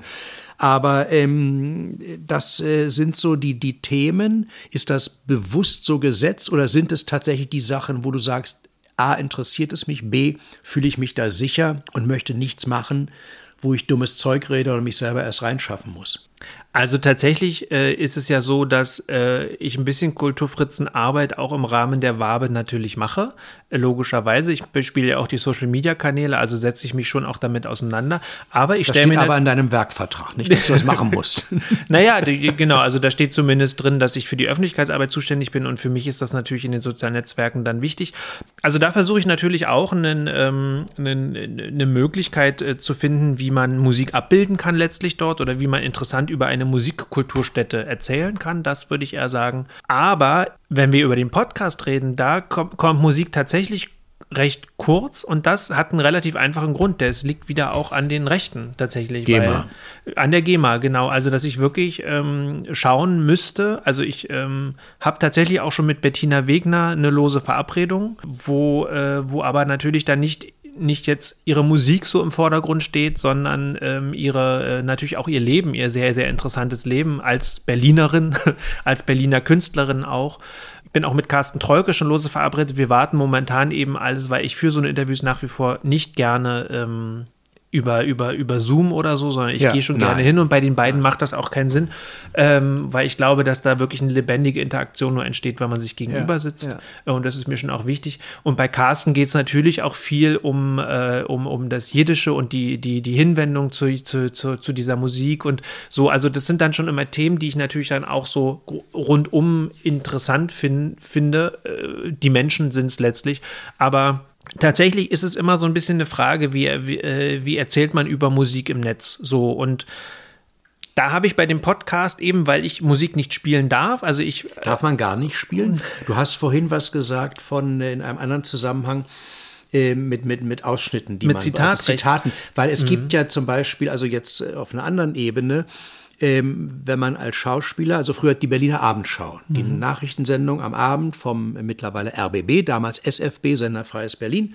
Evelyn Lazar war die große äh, Journalistin, die immer kam in die Theater zur Fotoprobe, Generalprobe, Ausschnitte mitnahm, vielleicht noch ein Interview führte und dann wurde in der Abendschau ein großer Theaterbericht gebracht. Manchmal in Verbindung mit einer gesprochenen Kritik dann von Friedrich Luft, damals dem berühmten Kritiker.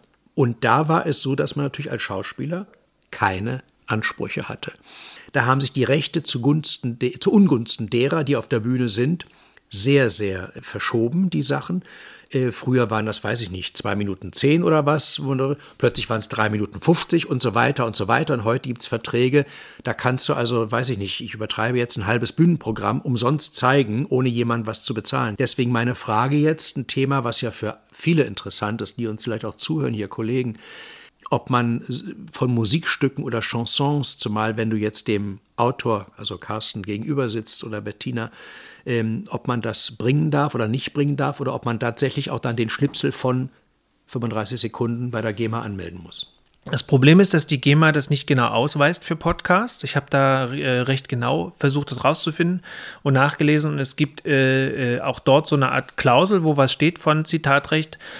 Aber im Grunde, ähm, glaube ich, bewegen wir uns im einstelligen Sekundenbereich. Ja. Ähm, und viel mehr darf es nicht sein und dann macht das halt irgendwie wenig Sinn, ja? ja. So, weil ich hatte schon auch Lust mal, ich wollte einen großen äh, Bericht, ich hatte große Lust auf eine Hildegard Knef äh, Podcast-Folge, auch so für mich hatte ich so überlegt und habe halt äh, festgestellt, dass ich dann natürlich auch ihre Musik spielen möchte und dann möchte ich irgendwie mehr ja, muss, als nur. Das ist ja genau. ikonografisch, das geht ja gar genau. nicht ohne. Und, und dann habe ich, deshalb habe ich das zum Beispiel auch geparkt und es ist tatsächlich dafür, dass ich diesen Podcast, muss man auch sagen, das ist ein Hobby von mir. Also natürlich alles, was ich tue, und in die Öffentlichkeit bringe, ist natürlich jetzt nicht nur Hobby. Natürlich hat man immer den Hintergedanken auch, dass man dadurch wahrgenommen wird als ähm, eben als Kulturfritze. Das geht darum, auch die Marke natürlich zu stärken, in, indem man äh, hier, hier was macht, hier sich profiliert, einen guten Podcast macht. Ich habe zum Beispiel schon erfahren, dass dieser Podcast jetzt auch als ähm, Inspiration für einen anderen Podcast galt, was mich sehr, sehr stolz natürlich macht und, und freut. Du hast eine gute Nachrede, das kann man nicht anders sagen.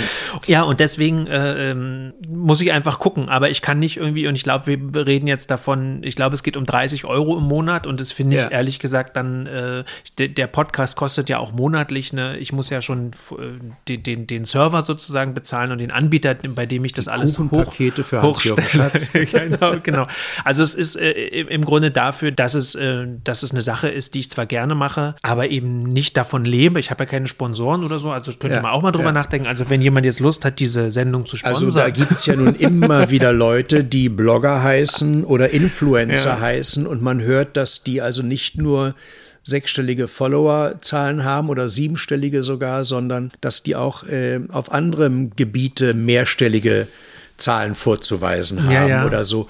Aber es ist doch eigentlich was Großartiges äh, mit so einem Kulturpodcast, auch wenn er sich also auf Theater, Literatur oder bildende Kunst beschränken muss. Und was heißt beschränken? Ich meine, gut, das andere kommt einem nicht vor. Was für weite Möglichkeiten hat man da alles, wenn man damit Influencer sein kann ohne Influencer zu sein. Das ist doch was Großartiges. Ja.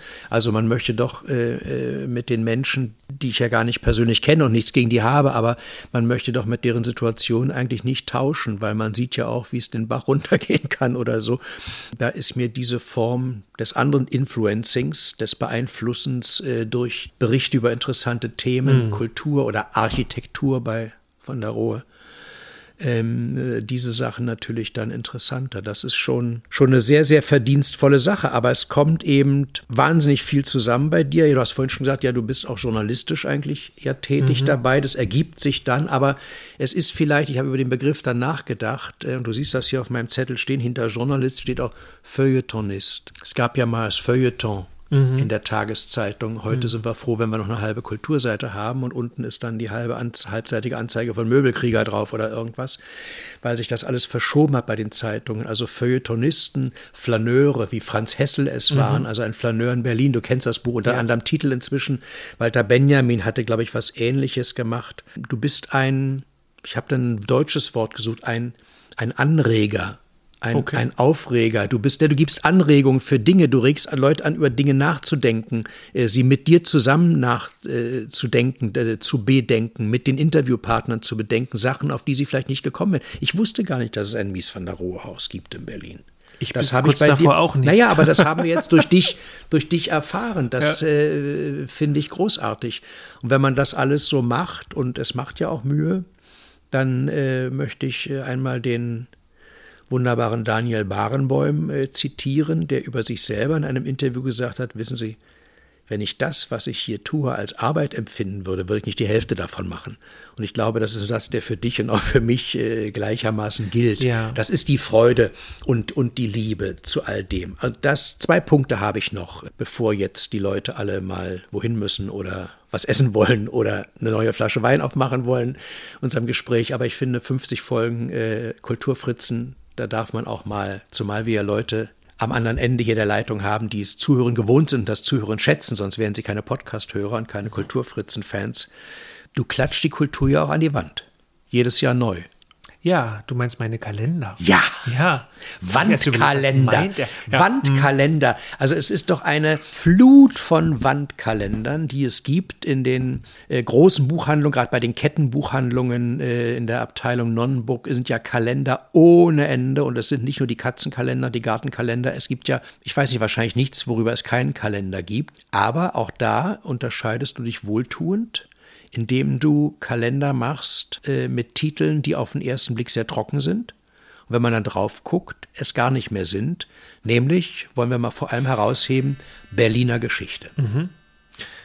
Ja, das äh, ist lustigerweise auch äh, übers Internet gekommen, weil ich auf Twitter eine Zeit lang auf dem Kulturfritzen-Account jeden Tag einen Berlin-Fakt äh, präsentiert habe. Manchmal historische Fakten, manchmal sowas wie der dickste Baum heißt und so. Ähm, Äh, und die kürzeste Straße und so. Tusnelder Allee.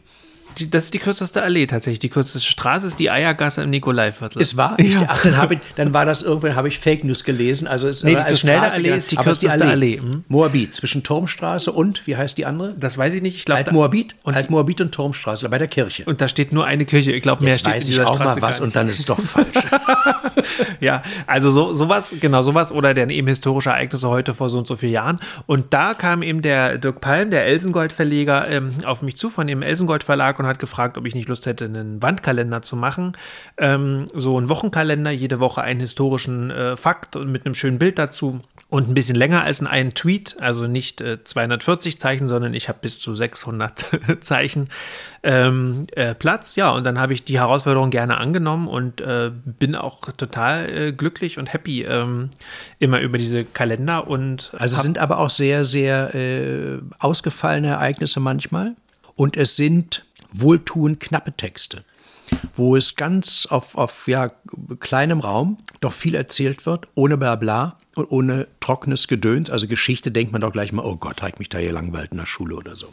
So ist es ja nicht. Und ich habe ja, ähm, du weißt es ja, manchmal haben wir auch Zeit gehabt, du konntest sie signieren. Ich habe Marc Lipunas Kalender Berliner Geschichte immer an mehrere Freunde jedes Jahr verschenkt. Das ist jetzt schon eine Tradition geworden. Ich glaube, manche wissen jetzt schon immer, äh, dass es kommt. Und da kommt aber auch ein gutes Feedback. Die sagen, nee, das ist wieder schön. Oder wir blättern drin. Die sind dann natürlich schon neugierig und blättern vorher schon drin und äh, lesen darin. Diese Kalender gibt's immer schon wahnsinnig früh im Handel. Das ist ein Rhythmus, der sich mir nie erschließen wird, weil ich käme nicht auf die Idee, im Juli äh, zu gucken, was hänge ich mir ab 1. Januar für einen Kalender auf. Aber es ist tatsächlich dieses ähm, Berliner Geschichte und es gab ja auch mal deutsche Geschichte tatsächlich wie ein kleines Lesebuch. Also für jemand, der jetzt nicht stundenlang über ein Ereignis lesen will, ist das in ein paar Zeilen sehr knapp zusammengefasst. Das ist ja auch eine Kunst, auf äh, knappem Raum was äh, anschaulich darzustellen. Ja, das sind auch, und es sind Fotos abgebildet, es sind Gemälde abgebildet, mhm. Plakate, je nachdem, was es gerade genau, ist. Also alte, auch Dokumente. Ich kenne ja nur, weiß Gott, viele Berlin-Bücher und viele Theaterbücher und andere Sachen und so, aber ist doch immer wieder was drin, ähm, was sehr überraschend ist. Und das macht, äh, macht dann Freude. Und es hat vor allem ein Format, was man noch hinhängen kann mhm. zu Hause. Also da ist tatsächlich das, was die Bilder angeht, dass natürlich der äh, Verlag da auf tolle Datenbanken Zugriff hat und wirklich mit, mit sehr tollen Bildvorschlägen auch kommt. Also ich mache manchmal Vorschläge zu bestimmten Ereignissen und dann kommen sie in der Regel mit einfach noch viel tolleren Bildern, die sie dann irgendwie ähm, dort finden oft Bilder, die man auch noch nie gesehen hat. Das finde ich eben sehr spannend, die jetzt noch nie abgebildet waren oder selten abgebildet waren. Und das, ähm, das macht Spaß. Und was tatsächlich die Arbeit ist, äh, weil es sieht dann irgendwie gar nicht so danach aus, ähm, aber tatsächlich ein historisches Ereignis so runterzubrechen, dass es trotzdem noch Spaß macht, darüber zu informieren, aber man hat eben nur 600 Zeichen und man kann ja mal, äh, spaßeshalber, kann mal jeder 600 Zeichen so Inklusive tippen. Leerzeichen? Das sind inklusive Leerzeichen, also oh, wir reden über zehn Zeilen, ja? ja? wir reden über ja. zehn Zeilen in so einem Word-Dokument ähm, und wenn ich da, ich, deswegen sind jetzt, ich habe ja gerade äh, äh, vorgestern die letzten Kalendertexte für das nächste Jahr abgegeben. Ich habe einige Ereignisse nicht äh, genommen, weil ich sie nicht geschafft habe, in dieser Kürze zu, zu, beschreiben. Also als Beispiel, ich wollte gerne, hätte ich gerne diesen Skandal ähm, Harden-Eulenberg, dieser, ja. dieser Affäre ähm, 1907 Hätte ich gerne, weil sich das angeboten hätte vom Datum her. Ähm, aber wie kriegt krieg, krieg diese Geschichte mal irgendwie auf zehn Word-Dokumente? Da Kulturfritzen-Podcast Genau, da muss man mal tatsächlich Weil das lohnt sich doch. Absolut. Da und kann der, man viele genau. Dokumente genau, lesen auch. Ganz genau. So, und so, so entscheide ich dann eben auch. Und äh, aber auch sowas wie ähm, den Berliner Husarenstreich, ja, den es irgendwie äh, 1767, glaube ich, war das, gab, den ich jetzt genommen habe, dann irgendwie klarzukriegen, das ist im Siebenjährigen Krieg muss ich jetzt erwähnen, wer mit wem gerade äh, im Krieg war, dann habe ich schon 100, mindestens 100 Dings verloren. Dann muss ich aber noch beschreiben, wo kommt dieser Typ her, was ist dort passiert, als der Berlin eingenommen hat für einen Tag und dass er dann wieder weg war. Und dann schreibe ich meist immer so einen Text, dann habe ich so 1000, 1200 Zeichen und weiß, jetzt muss die Hälfte noch raus. Und manchmal, da bin ich auch wieder sehr dankbar, kapituliere ich dann, muss ich auch sagen, bei 900 Zeichen oder so und schicke es einfach dem Verlag und sage der Lektorin, ich habe wirklich bisher immer sehr tolle Lektoren, Lektorinnen Freundinnen gehabt, die wirklich äh, auch äh, dann einfach beherzt irgendwie sagen, das wäre jetzt mein Strichvorschlag, wo ich auch ja, sage, ich kann es ja. nicht mehr, ich bin, ich weiß es nicht mehr, was ist wichtig, was ist unwichtig, macht man Vorschlag weiß, weglassen und dann diskutieren wir. Das ist, äh, wenn man vor allem denkt, man muss genau. anderen Leuten er das erklären, womit man sich ja selber schon jetzt immer wieder befasst hat genau. über, die, über die Monate. Das ist äh, eine komplizierte Sache. Und da gibt es nun auch wieder ein, in Anführungszeichen, Abfallprodukt, also eine Weiterentwicklung deiner Mitarbeit im Verlag, einen Spaziergang Spaziergangsführer. Ist das eine Wortschöpfung von dir oder gibt es das? Ich kannte es nicht. Nee, das Wort gibt es tatsächlich. Ähm, also der, die, die Reihe heißt äh, Berliner Spaziergänge. Ja. So, aber es ist ja ein Führer, also, ja. also ein Fü Haben wir ja gerne, ja. Na, ja, ich wusste, dass das kommt. Ähm, also es ist ein Soll so Leute geben. Es ist ein Spaziergangsführer, ein kleines Heft, 64 Seiten, in dem ich fünf Spaziergänge durch Pankow ähm, anbiete. Also ja. gar nicht nur Kultur, sondern durchaus auch historisch oder auch ein bisschen Natur, je nachdem, welche Tour man sich aussucht.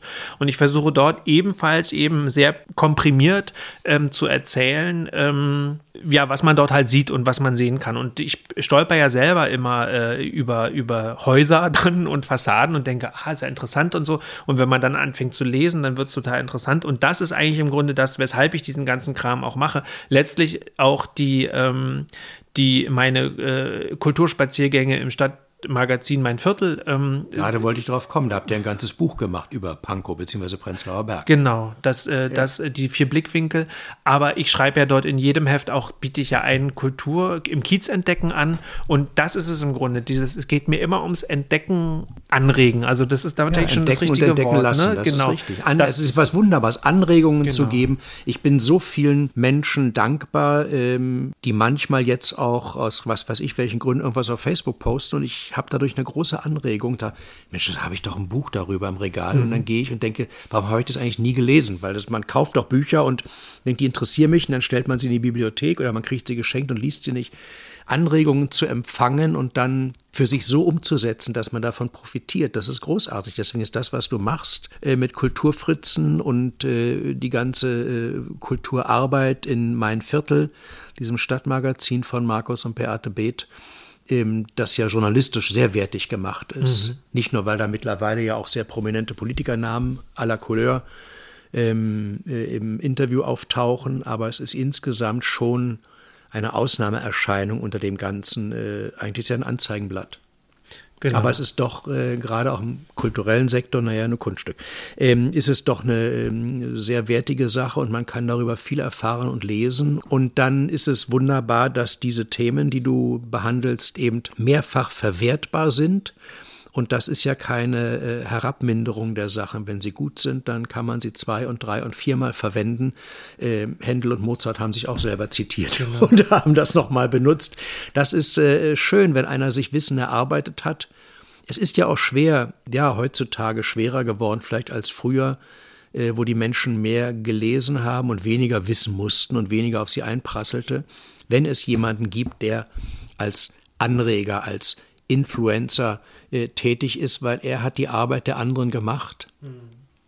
Und äh, so wie ich mal den Leuten sage, wenn ich eine Lesung vorbereite, die sagen, Mensch, wenn Sie das vorlesen, klingt das so einfach. Ich sage, naja, ich habe das Ganze gefressen und dann habe ich es schon dreimal wieder gekäut und jetzt mhm. hören Sie es heute und jetzt ist es im Grunde genommen fertig, nicht? Das ist dann, äh, da fungieren wir als, als, äh, als Medium. Genau. also Schlusspunkt zu der ganzen Geschichte noch, was ja nun weniger eigentlich auf den ersten Blick künstlerisch klingt, sondern nur nach Knete klingt, also KOK, künstlerisch und Knete. Du bist jetzt auch noch seit 21, seit diesem Jahr Mitgesellschafter im Querverlag. Genau. Das ist ja der Verlag, von dem wir vorhin gehört haben, dass du ihn in Social Media betreut hast. Genau. Und ähm, jetzt äh, stellt sich mir die karlauernde Frage, äh, haben die damals die Honorare nicht bezahlt, dass du das jetzt äh, dort nochmal abarbeiten musst, dein Geld oder was? Wie kommt die Verbindung zustande? Also, also Mitgesellschafter mhm. klingt erstmal, als wenn man mit, mit Geld irgendwo in eine Sache einsteigt. Genau, ich bin Teilhaber tatsächlich ja. von dem Verlag. Ne? Ähm, na, das ist tatsächlich, also letztlich ist es ja immer so toll, wie dann irgendwie sich so langsam alles so auch so äh, wieder so zusammenkommt. Ne? Man hat wirklich, ich habe ja wirklich in alle Richtungen so meine Fühler ausgestreckt oder habe das und dies und jenes gemacht.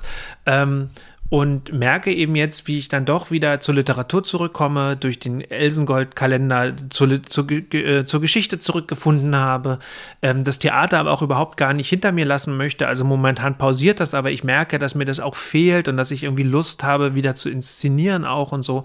Aber eben alles so angstfrei und druckfrei und äh, nun, es soll mir halt auch noch Spaß machen. Und äh, als ich angefangen habe beim Querverlag da die, die, die Presse oder die Öffentlichkeitsarbeit zu machen und die eben als Kulturfritze dort so ein bisschen rumgerödelt habe, da habe ich schon auch gemerkt, dass mich das halt interessiert. Das ist natürlich, es ist ein kleiner Verlag, ähm, äh, es sind tolle Themen, die wir da haben. Ähm, es ist eben ein äh, queerer Verlag eben auch. Wir haben, ähm, glaube ich, da leisten da auch eine wichtige Arbeit und mir ist es dann schon auch wichtig, dass es damit weitergeht. Und jetzt ist es so, also es geht jetzt gar nicht um so einen Generationswechsel, weil ähm, Jim, der äh, Verleger und Geschäftsführer ist, der ist jetzt noch in einem Alter, der macht hoffentlich jetzt noch ein paar Jahre da aktiv auch mit und so. Aber es ist natürlich schon so ein bisschen der erste Schritt, da so einen Generationswechsel auch einzuleiten, äh, auch neue Themen reinzubringen und ja neue, neue Ideen, auch nochmal neue Impulse auch in das Verlagsprogramm so reinzubringen. Und diese intensive sechsjährige Arbeit mit dem Verlag, wo ich ja auch dann immer auf den Buchmessen war, da habe ich eben so eine neue Liebe zu entdeckt. Und irgendwie bin ich ja bei allem dann doch letztlich ein, ein Quereinsteiger. Ja, aber ähm, einer, der dann auch dafür auch was tut. Ja. War das also, jetzt ein beabsichtigtes Wortspiel oder ist es passiert? Nee, das ist passiert tatsächlich. ähm, So, ne? Also diese, aber so diese, diese Lust, sich da jetzt in was Neues reinzudenken und so im Nachhinein, also ich weiß es nicht, wie das jetzt so ist, ne? Aber wenn ich dann so irgendwann auf mein Leben zurückblicke, finde ich das irgendwie schon sehr spannend, auch sagen zu können, was ich alles so gemacht habe. Ja, also ich bin wir jetzt reden kein mit jemandem, der 43 Jahre ja, alt ist. eben. Also aber ich möchte eben, dass auch noch was kommt. sagen wir so, du blickst auf die erste Hälfte deines Lebens zurück. Bitte lass es mich so sagen. ja, ich habe ja gesagt, wenn ich irgendwann mal. Irgendwann mal, das habe ich nicht gehört. Das Also, vielleicht habe ich es auch nur gedacht. Also auf jeden Fall, dass ich dann denke, so, es ist doch, also es gibt natürlich andere Leute, die konsequent irgendwie ihr Leben lang nur Regie gemacht haben. Die bewundere ich auch und das finde ich irgendwie auch toll. Und ich habe aber irgendwie das Gefühl, ähm, ich lasse mich da sehr von meinen Interessen leiten und bin da vielleicht dann sozusagen nie in dieser A-Kategorie, ja, so ähm, unterwegs, dass man jetzt sagt, äh, der schreibt die Standardwerke oder der, äh, der, der verlegt jetzt die, äh, die tollsten Bücher oder so. Ähm, aber ich möchte so meinen Beitrag äh, dazu beitragen, äh, in einer Zeit, in der ich das für richtig finde und dafür finde ich den Podcast eben jetzt auch richtig, einfach meinen Senf in die Welt zu geben, meine Impulse in die Welt zu schieben und dann zu schauen, ähm, was das ist. Und ich finde, diese verlegerische Tätigkeit macht mir halt großen Spaß. Ich bin aber tatsächlich noch weiterhin in der PR-Ebene da tätig und mache eben diese Öffentlichkeitsarbeit. Wir organisieren eben jetzt gerade viele Lesungen, auch natürlich online, wie das halt äh, so ist. Ja, und gestalte eben jetzt auch das künstlerische oder das literarische, äh, das Verlagsprogramm eben mit. Und ähm, mir macht das eine große Freude. Und ich weiß noch, ähm, dass meine Chefin damals, als ich bei der Wabe angefangen hat, die hat immer gesagt, schau mal immer so, dass es nach fünf Jahren so eine Veränderung gibt. Und die ist jetzt und lustigerweise ist sie auch in der Wabe, weil ich habe ja gar nicht vor, dort aufzuhören. Das ist tatsächlich auch eine Sache, die ich auch gerne noch weitermachen will. Aber auch bei der Wabe ist es so, die wird jetzt irgendwann saniert. Das heißt, das ist nochmal so ein nächster spannender Schritt. Lustigerweise war Corona jetzt tatsächlich auch sowas, weil vor Corona, es war jetzt alles so gut in seinen Bahnen und es hat alles so gut funktioniert. Und Corona gibt mir jetzt sozusagen nochmal einen Kick, das Ganze auch neu denken zu müssen. Und das finde ich eigentlich die große spannende Sache an Corona, mh, dass so alteingefahrene Dinge plötzlich nicht mehr funktioniert haben und du darfst halt neu denken. Also deshalb ist das mit diesem Fünf-Jahres-Rhythmus, wo man dann was Neues macht. Jetzt habe ich eben auch fünf, sechs Jahre eben diese PR-Geschichte für den Querverlag gemacht. Jetzt ist der nächste Schritt eben dort als Teilhaber mit dabei zu sein. Mh, Und so gucke ich immer, dass, äh, dass Sachen sich gut fügen und lasse es auch auf mich zukommen und werde dann einfach schauen, was das mit mir macht. Und ich lasse nie etwas im Stich. Das ist tatsächlich so. Ich lasse nie irgendwas jetzt dann direkt hinter mir. Aber ich würde dann, wenn, dann doch gucken, dass man etwas vernünftig abschließt, um den nächsten Schritt zu gehen. Oder was eben jetzt einfach eine wunderbare Möglichkeit ist, dass man eben auch viele Sachen parallel machen kann, die dann gut ineinander greifen und sich momentan alle eben auch wirklich gegenseitig befruchten. Und das ähm, finde ich eine große Chance und eine große, bin ich sehr dankbar für, dass mir das so ermöglicht wird im Moment. Also die Kulturfritzen gibt es jetzt als Podcast erst ein Jahr, Ja. 50 Folgen, also vier Jahre, 200 Folgen. Ja. Darauf dürfen wir noch hoffen, bevor ein neuer Schritt kommt oder bevor du die Dinge neu denkst vielleicht. Ja. Oder vielleicht gibt es inzwischen noch mal ein ganz anderes Medium. Also viele Dinge, über die wir gesprochen haben, die wusste ich von dir. Über manche Dinge hatten wir nie so direkt gesprochen, weil es es einfach nicht ergab, weil wir immer an den aktuellen Sachen dran waren. Also über deine Theaterarbeit, die mich natürlich sehr interessiert, äh, wusste ich nicht nicht so wahnsinnig viel, aber dieses Parallelmachen ist ja eigentlich richtig. Also aus meiner Erfahrung darf ich sagen, ich habe mich immer breit aufgestellt und rate auch allen jungen Kollegen dazu. Und ähm, die Dinge werden ja automatisch in einem zusammengeführt. Und die machen äh, dich dann aus. Nicht, die machen was mit dir. Die äh, machen dich aus als Persönlichkeit, als künstlerische Persönlichkeit, als organisatorische Persönlichkeit. Und solange man wach und offen ist, hat man ja auch immer neue Ideen. Aber es ist so für den, der jetzt hier so dein Leben, auf das du zurückgeblickt hast, auf die erste Hälfte deines Lebens, ähm, kann einem natürlich schwindlig werden, wenn man das äh, hört, weil ich denke manchmal auch, was ich so vor Corona, also um auch mal was Positives zu diesem Mist zu sagen, äh, wo ich dann wieder gelernt habe, länger und regelmäßig zu schlafen und äh, anderen Dingen zu mir zu finden, weil ich davor wahnsinnig toll zu tun hatte. Ich bin dafür sehr, sehr dankbar. Aber diese Verschnaufpause ist äh, nicht verkehrt, weil es dann doch vielleicht zu viel auf einmal ist, weil der zeitliche Druck äh, da ist, wie bei dir. Und es muss ja auch immer alles gleich gut sein.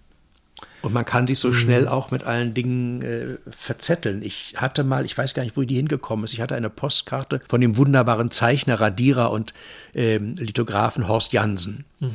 Horst Jansen hatte eine Postkarte gemacht, der wurde ja tausend Sachen gefragt. Können Sie mir mal hier für einen Einkaufszettel noch ein Figürchen malen oder irgend sowas wahrscheinlich. Und auf dieser Postkarte stand einfach nur schön mit Buntstiften, wie er gezeichnet hat, nein. Und das ist ein Wort, ähm, kommt ja nicht mal ein S-Laut drin vor, man kann es ja leicht aussprechen. Also das sollten wir beide äh, uns gut merken, dass man auch an der richtigen Stelle einfach auch mal Nein sagen muss, wenn es zu viel wird. Und sollten die Kulturfritzen irgendwann mal nur alle 14 Tage sich hören lassen am Sonntag mit einer neuen Folge, dann wäre es ja auch noch gut. Absolut. Weil man hat ja noch andere Folgen äh, äh, nachzuhören. Also das, äh, ich finde das ganz erstaunlich, was du bisher hast hinlegen dürfen, wohin das Schicksal dich so geführt hat, was du gemacht hast und ja auch alles äh, mit Erfolg gemacht hast und ein wunderbares Beispiel auch dafür bist, ähm, was viele Menschen in unserer Stadt noch nicht begriffen haben, wie man Ost und West problemlos in einer Person zusammenführen kann. Das hat ja auch noch nicht jeder so richtig mitgekriegt.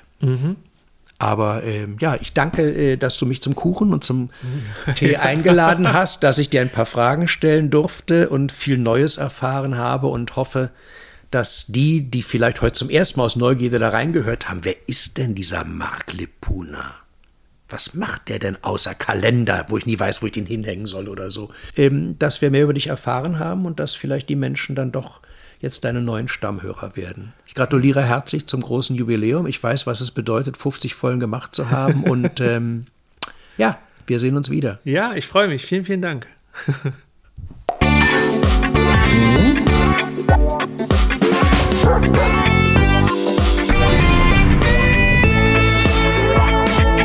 Die Kulturfritzen, der Kulturpodcast aus Berlin.